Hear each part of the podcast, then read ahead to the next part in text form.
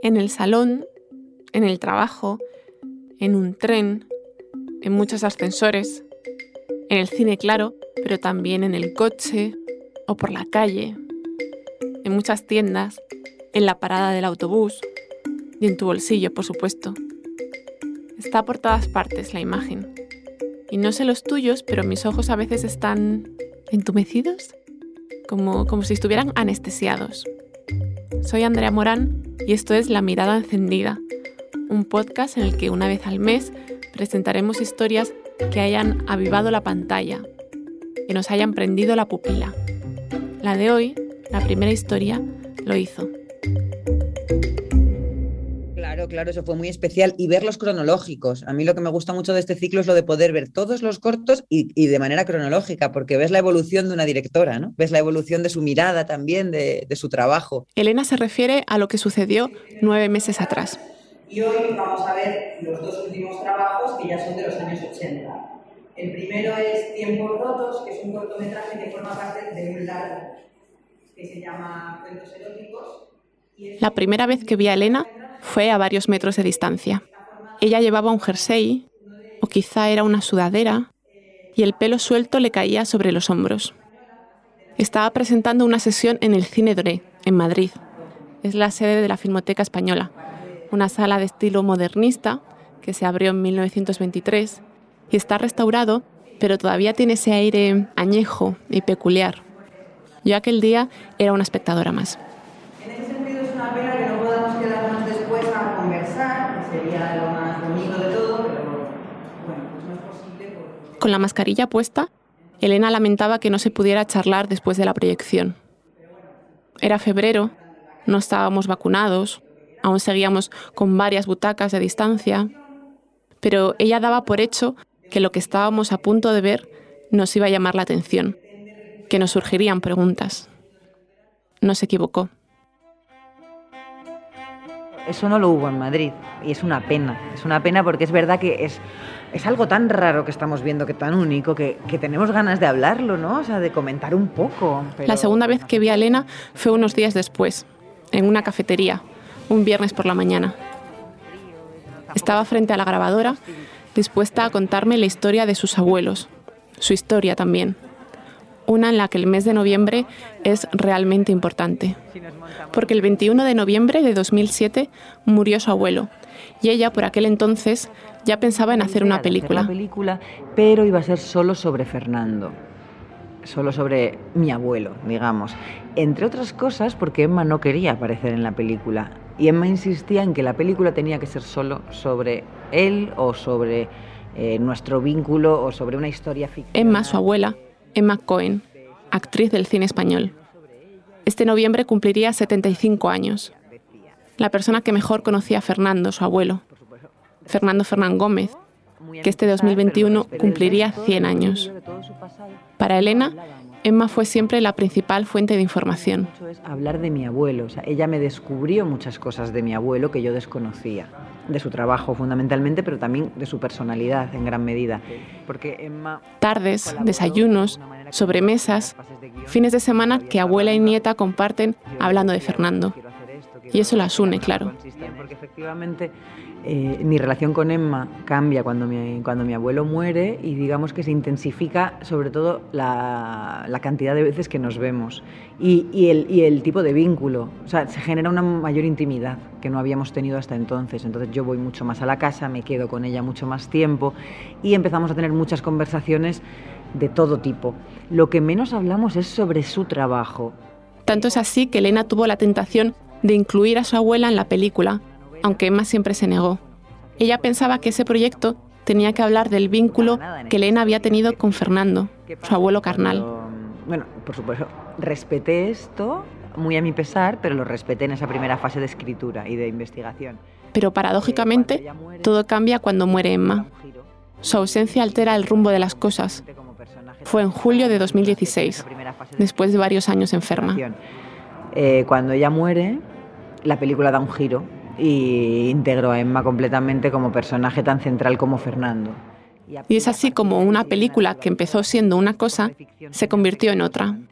Lo que iba a ser la historia de un hombre, un actor, un escritor, una estrella, un abuelo, acabó siendo la película también de una mujer, de otra estrella, de una actriz, de un artista. En esa futura película los personajes ya eran tres, porque está Emma, está Fernando y también la propia Elena, Elena de Llanos. personaje. Bueno, yo soy otro personaje, es que soy yo y no soy yo, digamos, porque interpreto, pero al final pongo el cuerpo ahí, ¿no? Estoy ahí como una especie de guía. Bueno, incluso cuatro personajes con la luna. Y todo el tiempo yo siento que ellos están de alguna manera, ¿no? Y que sigue siendo su casa, que yo estoy ahí pues de, visitante, de bien recibida, pero que, es su casa. Entonces sí. Desde hace cinco años, Elena vive en La Luna, la antigua casa de Emma y Fernando, así la llamaban. Un chalet a las afueras de Madrid, rodeado de un hermoso jardín, con sauces, cipreses, un olivo, también unos rosales, incluso un pequeño invernadero. Y ahí, en ese lugar, tanto dentro de la casa como fuera, es como si ellos nunca se hubieran ido. Eh, lo que pasa con la luna, que creo que es algo que pasa con muchas casas, eh, esas casas que se han vivido mucho y que aunque las personas que las habitaban murieron, permanecen ahí dentro de ellos, eh, en los objetos, en, los olores, ¿no? en, en, los recuerdos, pero que fueron tan vividas que siguen estando vivos ellos ahí. ¿no? Entonces, Hay pocas paredes en la luna que no estén cubiertas por un cuadro, una postal, el cartel de una película. Hay también fotografías, láminas, polaroid. Pero no son solo las paredes, también las mesas, los estantes, las repisas están abigarradas de objetos, hojas sueltas, plantas, bueno, recuerdos al fin y al cabo, porque da la sensación de que por aquí no ha pasado el tiempo. En cuanto se mudó, Elena empezó a consultar los libros, a ordenar cajas, a abrir cajones, Imagina cuánto material habían podido guardar entre los dos. Y es cuando Emma muere, efectivamente, que yo me sumerjo en esa casa y ahí empiezan a aparecer eso, los cajones de Emma. Y que una cosa que es divertida es que están muy mezclados con los cajones de Fernando, porque también trabajaron mucho juntos. Entonces te encuentras cosas que estaban hechas a cuatro manos y luego te encuentras otras que son solo de Emma o solo de Fernando. Las de Emma es que son completamente desconocidas.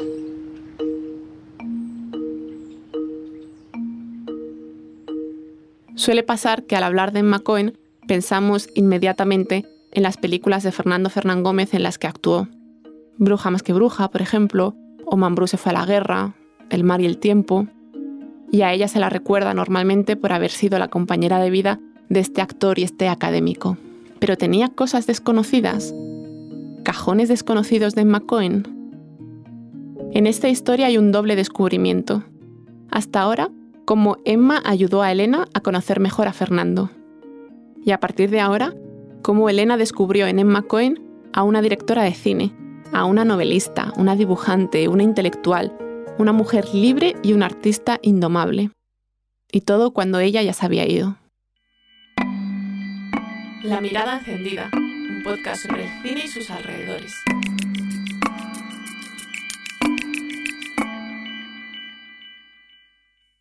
Emanuela Beltrán Raola nació en 1946, el 21 de noviembre de 1946. A mediados de la década de los 60, con unos 20 años, deja sus estudios de derecho y decide ser actriz. Pero sus padres, una familia de la burguesía catalana, se niegan.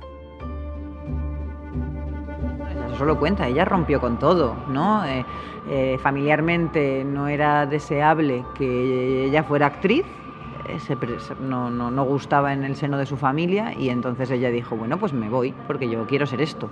Se va de su casa y también de Barcelona. Es ahí cuando se cambia de nombre y elige ser Emma Cohen, cogiendo el apellido de un antepasado judío, un familiar que fue expulsado de España. Y eso es clave, esa sensación de haber sido desterrada, pero también esa personalidad para reinventarse. que a mí es una cosa que también admiro mucho. Emma se hizo a sí misma sola. O sea, Emma fue una mujer autónoma toda su vida, desde muy jovencita.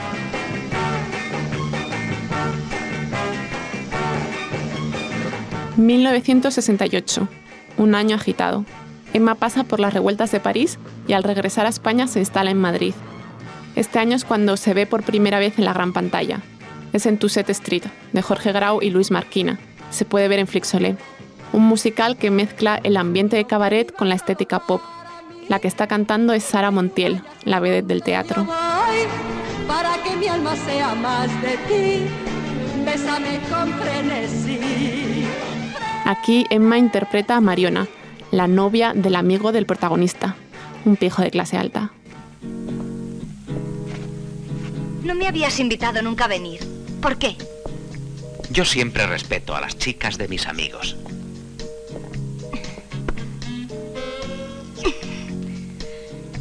Yo no soy la chica de nadie. Bueno, en ese caso me alegro de que hayas venido.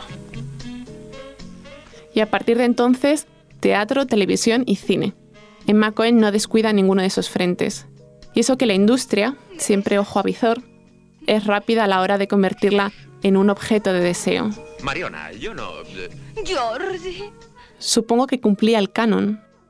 Una mujer delgada, una aparente cara bonita, enmarcada por ese flequillo moderno, quizá un poquito chica yeye, pero con dos ojos verdes, expectantes, que le daban un halo de misterio.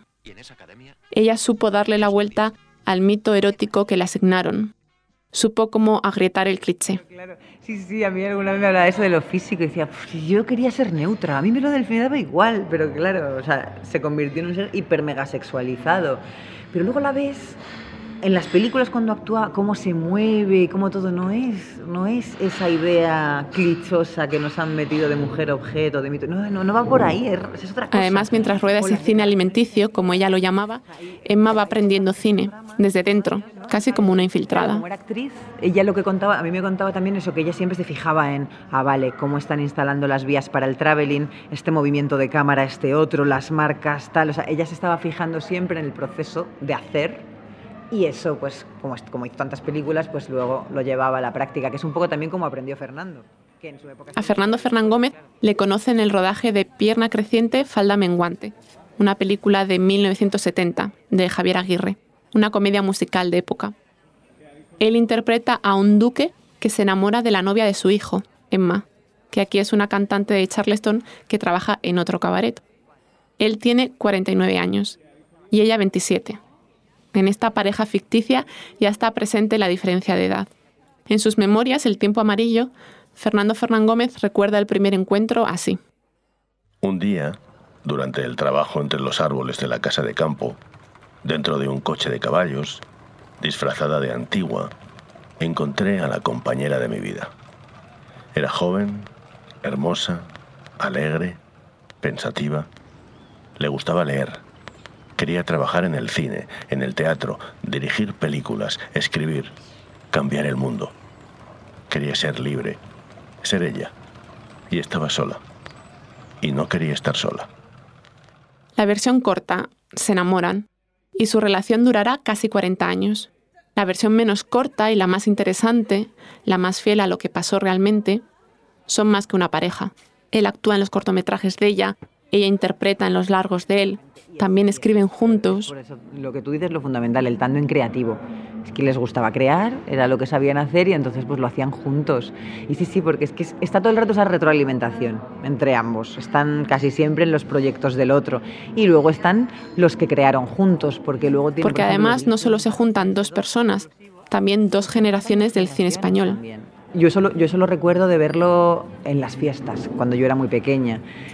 Que eso es maravilloso, porque ahí se juntan dos mundos que son eh, diferentes, pero que juntos pues enriquecen. Entonces, Esas claro, escenas también las presenció Luis Alegre, que en 2006 dirigió, junto a David Trueba, La silla de Fernando, un documental sobre Fernando Fernán Gómez. Yo recuerdo siempre estas reuniones como de las mejores cosas que me han pasado en la vida. O sea, me- lo recuerdo como una especie de Arcadia, todo lo que viví yo allí, ¿no? En esa, en esa casa, lo que me divertí, lo que aprendí, la gente que, que frecuenté, que intimé. Yo ahí me Y es que por la luna, Luis Alegre vio pasar a veteranos como Manuel Alexandre o Paco Umbral, pero también a una joven Emma Suárez o a la propia Elena, que por aquel entonces apenas tenía cinco o seis años. González. Eh, yo recuerdo algunas fiestas de cumpleaños o, o nocheviejas donde llegaba un momento de la madrugada, pues te puedo decir como hacia las cuatro cuatro y media de la madrugada, donde ya mm, todo el mundo estaba bastante animado.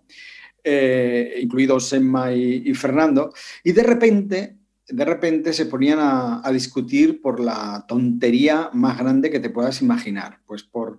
Eh, si aquella era tu primera visita a esa casa, bien podías creer que todo iba en serio. Pero claro, como sabíamos que todo era una broma, que lo único que pretendían era hacernos reír, pues resultaba completamente delirante. Y, Eran unos anfitriones excéntricos, imprevisibles, sorprendentes. Con, Enma, ¿no? O sea, los dos tenían un, amor hacia el, hacia el humor absurdo hacia las situaciones surrealistas. Y es que por un lado eh, estaba el genio absoluto de Fernando Fernán Gómez para la conversación. tenía tanta gracia decía cosas que no decía nadie, de la manera que no decía nadie, y nos, nos quedábamos todos como completamente siempre deslumbrados y sobre todo muy divertidos, porque sobre todo era profundamente divertido. Y, por otro lado estaba la espontaneidad, la gracia y la calidez de Emma. Eh, era, bueno, eh, tenía dentro muchas mujeres, ¿no? Eh, y, siempre mujeres muy, muy interesantes, con una especie de, de ansiedad una especie de ansiedad por la libertad mental, por el ir a su aire. Eh, no hay que olvidar que, Emma procede de, una familia eh, que no tiene nada que ver con lo que Emma era. Eh, rehuía de, lo convencional, rehuía de lo aburrido, de lo anodino, de, lo espeso, y, y, era siempre alguien muy estimulante, ¿no? Formaban un cóctel insuperable asombroso. bueno, pues resultaban eh, deslumbrantes, cada uno por su lado y como pareja completamente explosiva. Pero no nos adelantemos, porque para que en los años 90 existieran estas fiestas con enredos, antes se había dado un momento decisivo en la historia de esta pareja.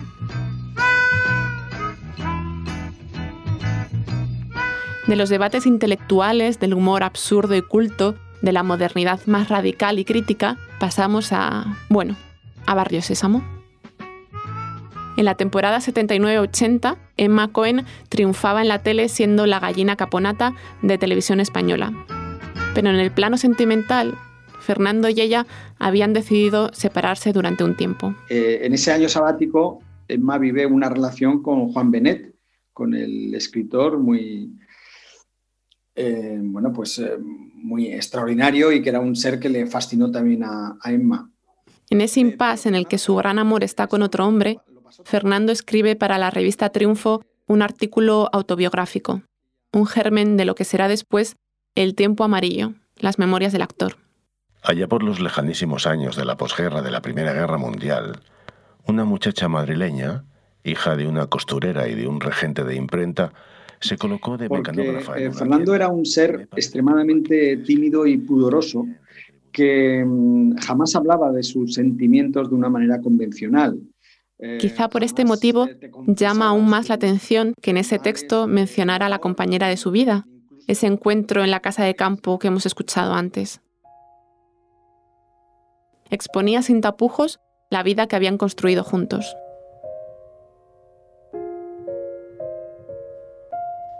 A partir de entonces compartimos nuestros proyectos, confundimos nuestros recuerdos, trabajamos y esperamos juntos. Llenó la casa de risas, de bromas, de juegos, de amigos. Cuanto ella podía tener de hospitalaria me lo entregó, procurando con su gran instinto restañar las viejas heridas y con minuciosa delicadeza no abrir ninguna nueva. En la revista Triunfo, donde una manera como camuflada de, de contrabando le deslizaba una profunda declaración de amor a Emma, porque hablaba en ese artículo de, lo que Emma había aportado a su vida, sin nombrarla. El artículo, titulado El olvido y la memoria, tiene un desenlace demoledor. El recorrido de Fernando llega por fin al año 80, cuando el actor está inmerso en la obra El alcalde de Zalamea, de Calderón. Nunca pensé que hacer una gira teatral, una gira larga, pudiera ser algo tan duro, tan trabajoso, incluso tan miserable a ratos.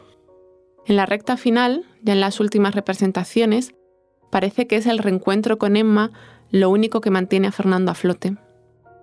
En cuanto llegues a Madrid, unos días de descanso y luego podrás llevar a tu compañera a Venecia, ese proyecto tan excesivamente aplazado. Pero entonces debió suceder, aquella separación, aquel año de pausa, al final del verano. En el mes de septiembre alterné el trabajo en la película de Gutiérrez Aragón Maravillas con las representaciones del alcalde de Zalamea en diversas ciudades y por fin terminé la película y terminé la gira. A la vuelta a Madrid, mi compañera me abandonó. Aquí termina mi autobiografía. A partir de ahora empieza la autobiografía de otro señor. Ojalá me lleve bien con él. Entonces esa frase, mi compañera me abandonó, le llegó al alma a Emma. Entonces, eh, yo tengo la impresión de que cuando Emma lee esa declaración de amor camuflada en ese artículo, eh, es cuando decide volver con Fernando. Ahora sí, solventado ese escollo, podemos adelantar el tiempo hasta comienzos de los 2000, hasta el rodaje de la silla de Fernando. Pero sí he notado a veces esta, esta contradicción, como también otra que he notado, sobre todo dado con, eh, en, mi, trato con mujeres, que he notado el que me dicen, tú eres muy inteligente, lo recuerdo porque, claro, aquello nos impactó tanto que nos recordamos hablando con Fernando y con Emma de lo que había pasado en Nueva York. Pues si fue el 11, el, el 11S, pues igual nosotros empezamos a grabar el 12 o el 13 de septiembre del 2001.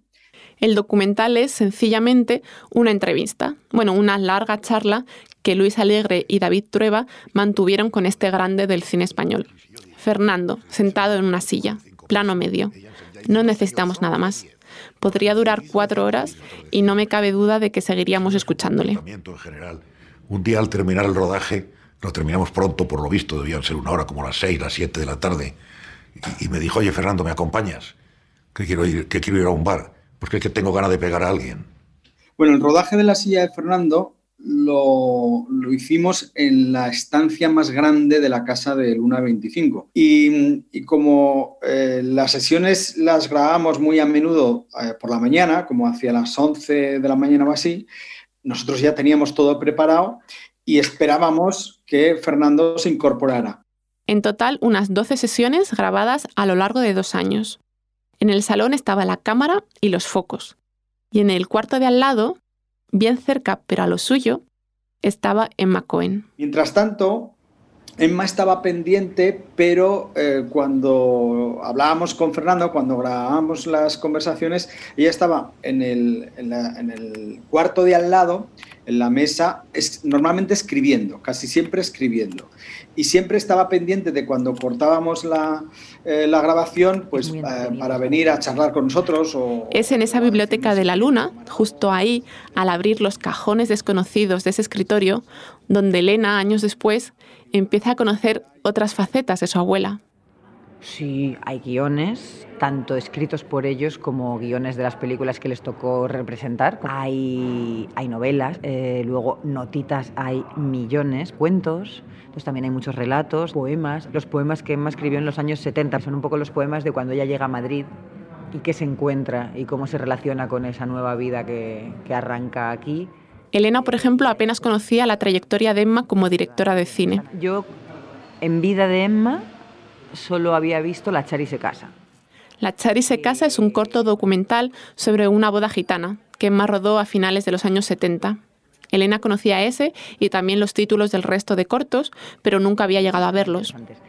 El caso es que yo conocía solo esto y ya. Y como Emma no me hablaba de eso, y yo es verdad que en esos años, pues no sé, supongo que estaba muy centrada en descubrir a mi abuelo, pues no le preguntaba, no le pregunté más allá. Eso luego me ha dado mucha rabia en momentos.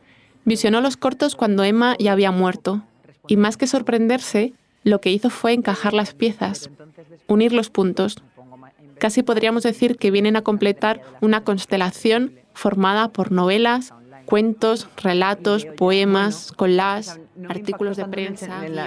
me impactaron mucho como obras, pero me encajaba completamente con Emma. O sea, no me sorprende que Emma cuente estas cosas porque Emma era así. O sea, Emma miraba así la vida ella era así, ¿no? Y como su obra literaria sí la conocía, sí que había leído todo lo que escribió, veía resonancias permanentemente entre unas y otras y, sí me cuadraba. Lo que sí, o sea, me, impactaron muchísimo como piezas y dije, qué, o sea, qué pena no haberte podido decir, joder, vaya pasada tus cortos. O sea, cómo, qué maravilla y, y, qué, qué, importante sería que la gente los viera, ¿no? Pero bueno, ahora los estamos viendo, ahora, ahora por lo menos es posible verlos.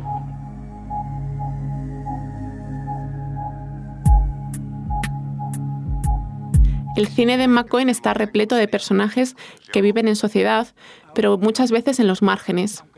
Historias que muestran la desigualdad y la represión, pero también el sistema de clases. Esto es Quería dormir en paz, cuando dos guardias piden la documentación a un hombre que está durmiendo en el banco de un parque. ¿Dónde vive? Al lado del río, cerca del puente grande. ¿En qué calle? No es una calle. ¿Cómo que no es una calle? No, Vivimos allí algunas familias. También son cortometrajes que captan muy bien la determinación de las mujeres por independizarse. Esto lo dice la protagonista de La Plaza de 1976. Me moriría antes que tú, pero sola, sin un buitre al lado acechando, disfrazado de arco iris.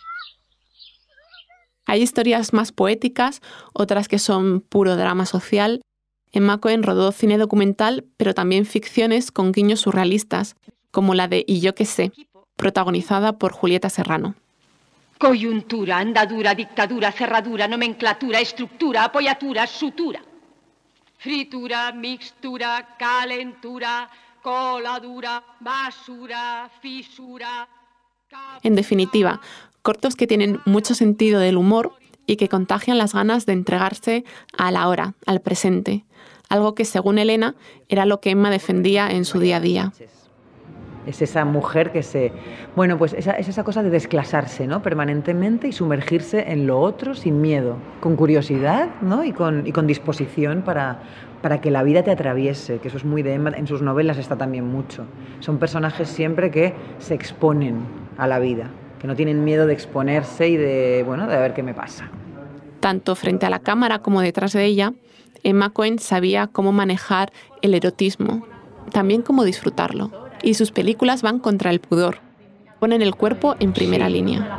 Sí, sí, y eso, y entregarse a ese disfrute, esa sexualidad sin, sin tonterías, sin remilgos, sin, sin, sin, tácticas, ¿no? No, eso es el cuerpo liberado, es como el cuerpo liberado y cada cuerpo el que sea, ¿no? Me desperecé y al verla tan dormida, actué con la mayor de mis delicadezas.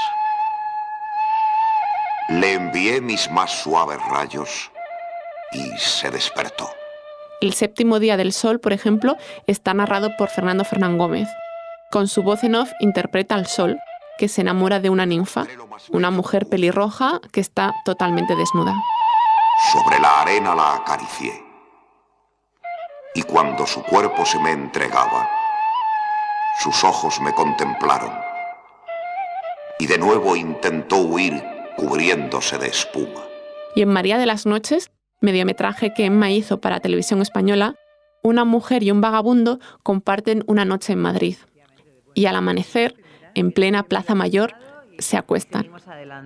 Y a mí me gusta mucho el plano de las manos, cuando se dan la mano y son tan distintas esas manos, tan de, bueno, pues de vagabundo vivido, manos trabajadas y sucias, y las manos de ella delicadas, con las uñas pintadas, y, ese plano también es muy, esa unión, ¿no? Esa, bueno, esa cosa de intentar vivir en, en armonía y en solidaridad, ¿no? Porque al final Emma era narcosolidaria y creía en, esto firmemente, ¿no? Entonces, en sus cortos también está mucho esta cosa de, de conseguir una convivencia en, en, lo distinto, ¿no? En el que cada uno somos de una manera, pero podemos convivir en solidaridad.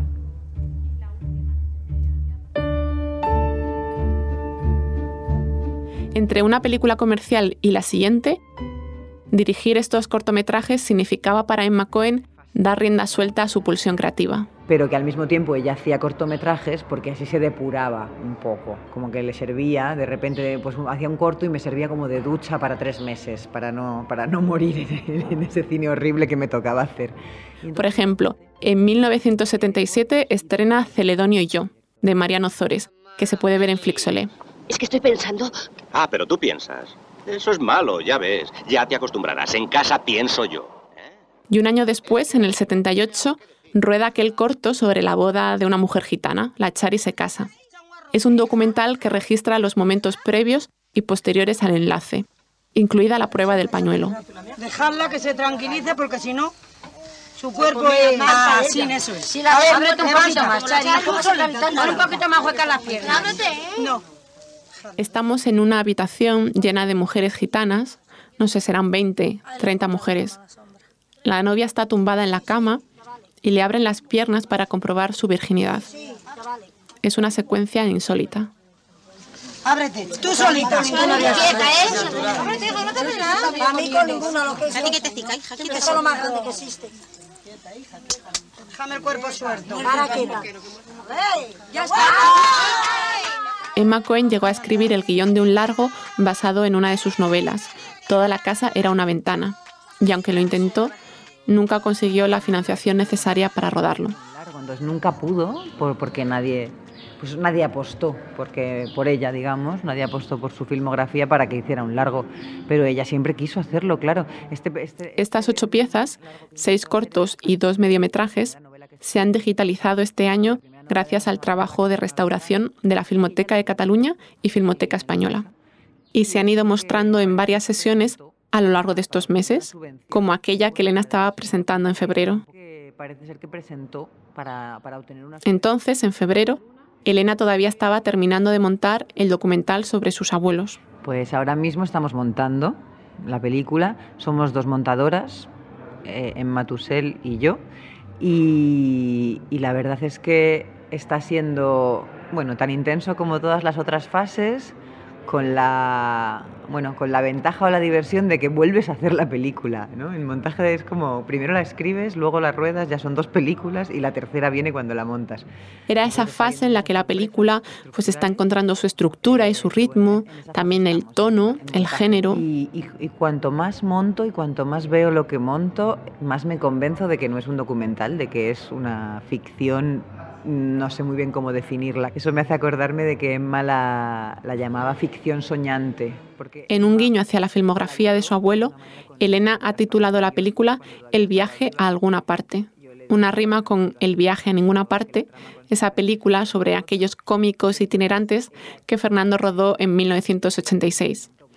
Y ahora mismo, nueve meses después de nuestra primera charla, Elena está de promoción y este no documental empieza a mostrarse por festivales. ¿Qué tal? ¿Qué, está, qué tal está siendo la, la promoción y esta cosa de llevo años con esta película rondándome por la cabeza, también haciéndola, también montándola y ahora pues aquí está y aquí la tenéis? Ya, pues claro, no me está dando mucho tiempo a pararme a pensar cómo me siento y qué, y, y qué pienso de la película, ni nada de esto, porque... Esta es otra fase distinta en la que la película ya está terminada y es Elena la que va buscando qué palabras usar para describirla, ¿no? cómo presentarla en sociedad. Creo que lo de ficción soñante que te comenté que era como la definía Emma está completamente en la base y creo que es una manera bastante adecuada de, de definirla, pero claro, como categoría de venta, pues no vale nada. Ficción soñante, nadie va a ir a ver eso, va a decir qué es esto de ficción soñante, ¿no? Entonces creo que Colas también le va bastante bien. También de- decía alguien que es que es inclasificable. A mí me lo parece, en lo que tenga de bueno y en lo que tenga de malo, ¿no? Que, que- que es difícil de clasificar. El viaje a alguna parte es una película que recoge ese espíritu juguetón, fantasioso, rebelde y antinostálgico que le inculcaron sus abuelos, que de alguna manera siguen ahí, en esa casa, y que en la película literalmente hablan con ella. Son, diríamos, fantasmas buenos. He venido a buscar tu último ordenador. Pero ya que estoy, querría ver lo que hay en aquellas cajas y en el baúl. No sé si fiarme de ti. ¿En serio? En realidad, tú eres como todos. Solo te crees lo que ves. O lo que no se sale ni un poco de los esquemas establecidos. ¿Cómo empezarías tú la peli? A mí me parece que establecería el diálogo desde el principio. Una forma también de honrar el universo de sus abuelos, pero no hacerlo desde fuera, sino aceptar la invitación, sus reglas del juego. Elena se ha sumergido en las palabras de Fernando, pero también y sobre todo en la manera de estar en el mundo que tenía Emma Cohen. Luego eso, a película vista pienso en eso, digo, joder, ¿cuánto hay de del espíritu creativo de Emma? Porque es verdad que están los dos, pero en cuanto a lo formal, es Emma, claramente. ¿no? Seguro que se nos ocurren varias películas, aunque no muchas, en las que la protagonista sea la abuela de la directora. Pero no se me ocurre ninguna en la que además ella haya sido su maestra, en la vida y en el cine. Elena ha tardado en descubrir lo segundo, pero lo ha hecho a tiempo. Lo que ella hacía. Ella, ella vivía y de ahí aprendías, de verla vivir, porque es que era un torrente de vida y de disfrute y de sentido del humor y también de auto sentido del humor que es que era, era magnífico. Entonces, o sea, como que todos los aprendizajes que yo tengo de Emma son de Emma como persona y después me he puesto a aprender de su obra, una vez muerta. Que el trabajo de Emma Cohen fuera eclipsado por la obra y la personalidad de Fernando Fernán Gómez parece una hipótesis probable, pero no fue algo deseado ni consentido por ninguno de los dos. El nombre de Cohen se suma a esa larga lista de mujeres que han sido arrinconadas en el relato oficial. En todo lo que ella hizo se siente esa necesidad de crear y de vivir al máximo. Casi diría que hay una urgencia por compartir ideas y pensamientos, por cuidar la belleza también, y al mismo tiempo por criticar los males de la sociedad capitalista, el consumismo, los agravios al medio ambiente. En 1996, en plena crisis de las vacas locas, Emma firmó un artículo de prensa en el que se imagina la historia de una niña que quiere probar todos los animales del planeta, antes de que se vuelvan locos, dice ella. La carne y el pescado, pero también todas las frutas. Incluso teme que el agua se vuelva loca. Cuando le preguntan a qué se debe ese comportamiento, la niña se explica. Para que cuando solo coma suero, dice ella, o lo inventado por las cúpulas economistas globalizadoras, al menos pueda soñar con todos estos sabores, porque los probé todos, ¿entiende? Y así me la imagino a Emma, como una mujer que quería probar todo lo que le ofrecía la vida. Y eso era más que el cine.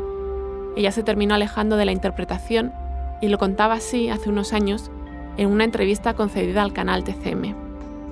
Que la, la parte de interpretación de cine español que yo podía tener acceso no, ya no me interesaba porque ya la había visto cómo era. Quiero decir que a mí, que a mí no me gusta quedarme mucho así en una cosa, prefiero saltar a otra si veo que esta no me satisface, ¿me entiendes? Pero siempre que, que, que tenga entusiasmo.